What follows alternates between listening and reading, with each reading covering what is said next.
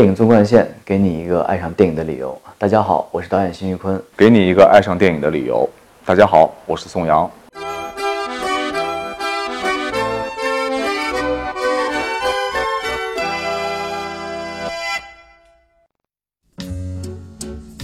三年前，他的处女作《新迷宫》以精巧锐利又不失人文关怀的使命感，在趋利浮躁的中国电影界为类型片点亮了一盏灯。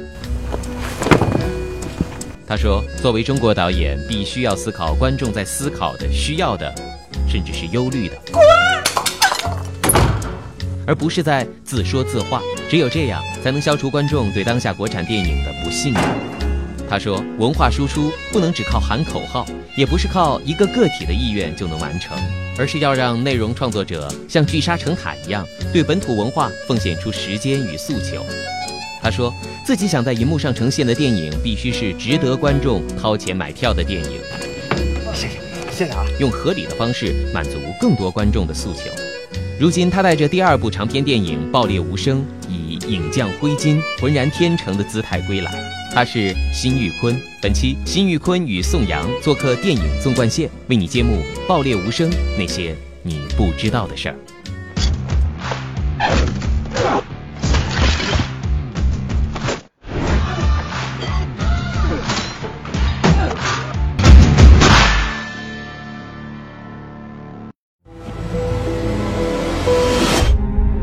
最早是叫做山野追踪，在我去年开始做后期的时候，啊，越来越清晰整个的这种人物的状态，还有那种关于人性的那种挖掘，就觉得如果叫恶人，好像会特别的有深度。但是我们去申请这个片名的时候，发现了这个片名已经在那个系统里面已经有另外一个片子这么叫了，就大家赶紧集思广益，要重新再起片名。好像无声这个词是先冒出来的，因为这跟张宝明的这个人物状态很符合。那怎么来配无声呢？然后之前其实是想到是火爆的那个爆，就爆裂。我自己会认为，如果在片名上呈现出那个样子的话，可能会让观众对于影片的内容有一个不太准确的一个预期。他可能会认为你是不是有些枪战啊，或者很火爆或爆炸这样的场景，爆裂和最后的无声又形成一个特别大的反差。所以就我们感觉像闷响一样，或者像一个被压抑中的一种怒火一样。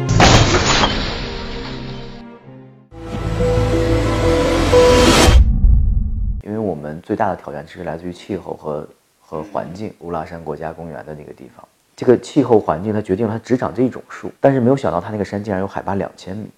所以当我们到山顶的时候，哇，就突然一下整个这个植被的这个种类就不一样，就就变多了，而且样式也变了，然后就找到了我们最终选定的那个那个场景。就是我们那有片子里面有一个最终那个三个人见面那个树林那场戏，前期找就找得很复杂，找到之后呢，那个那个拍摄的那个环境也非常的艰苦，那个地方就属于你想多拍没有时间了，因为下雪了，对你根本拍不了，也也不接戏了，你明年你想再拍，明年开春雪化再来吧，就这样的。我们到了那个场景，就是最后我们决战的那个树林儿，那个场景是必须赶紧杀青，因为马上下雪，一下雪就要封山。就算不封山，电影的那种大全景，你不可能清掉满山遍野的白茫茫，那就没有办法拍。张宝民很具体的来自于一个层面，对他来自于一个阶层的人，他可能代表着这个群体集体的一种性格，他们需要被关注，但是没有人听他们说话。包括在创作的整个过程里，我自己去跟当地的农民进行了一些基本是席地而坐、打成一片的这种交流，都不叫体验生活，就是直接往人堆里扎。因为我当时装扮成那个样子，去融入这个氛围里，直到几天之后，导演就开始现场找不到我了，我就觉得这就是一个成功的开始。因为我之前很确定他有一部分动作戏，李洪彪老师他之前有参与过那个《火锅英雄》，所以我觉得哎，那个特别是我们想要的感觉，他能够做很多很漂亮的那种打斗的画面的设计。但是我说，其实我们不是一个标准的一个动作类型片，就我希望他像流氓打架一样那种来的随意，但是来的那么疼。但其实我们花了非常大的精力，非常多的时间去拍这这种这些动作戏，也所以真是当时是辛苦宋阳拍了很多大量的素材。我们可能真的是只用所有动作戏的十分之一这样的一个量，可能会有观众看完就觉得你是一个农民矿工，怎么那么能打呢？他并不是他一个人的武力强于那好几十人，而是他敢于不要命，当时有个法制的视频，几个大学生被一帮黑社会围在了一个屋子里边，就十好几个黑社会拿大砍刀。那几个学生一开始很怂，然后后来学生急了，拿菜刀就真砍。有一个有一个黑社会挨了三刀跑了，之后那些黑社会就不敢进门了，他们僵持了半个小时，最后撤了。你说几个孩子为什么呢？其实就是他不要命。我可以肯定的是，这回我打出来绝对是没有招式化的。但如果你说张宝明太能打了，其实可能生活中和谐社会我们看不到这种不要命的人，他为了自己的孩子，他与恶势力之间的这种斗争，所以导致邪不压正吧。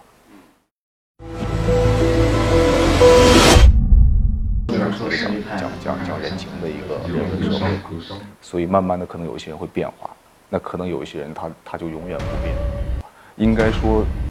如果到张宝明的这把年纪还这么坚持下去的是稀缺。有一点天然的东西是我们优于别的电影，就是我们在这个环境里生长，我们最知道我们的观众在想什么，他们需要什么。因为现在大家看到，其实呃，国外的影片也越来越多来到国内上映，成绩也很好。很显然，你如果你不提供，大家就去选择。其实我觉得这就是我们必须要去做或者需要去承担的那个责任吧。就你不能让大家觉得我们电影越拍越烂，然后越来越差。我相信你会有办法的。把字签了，犯法的。我往后。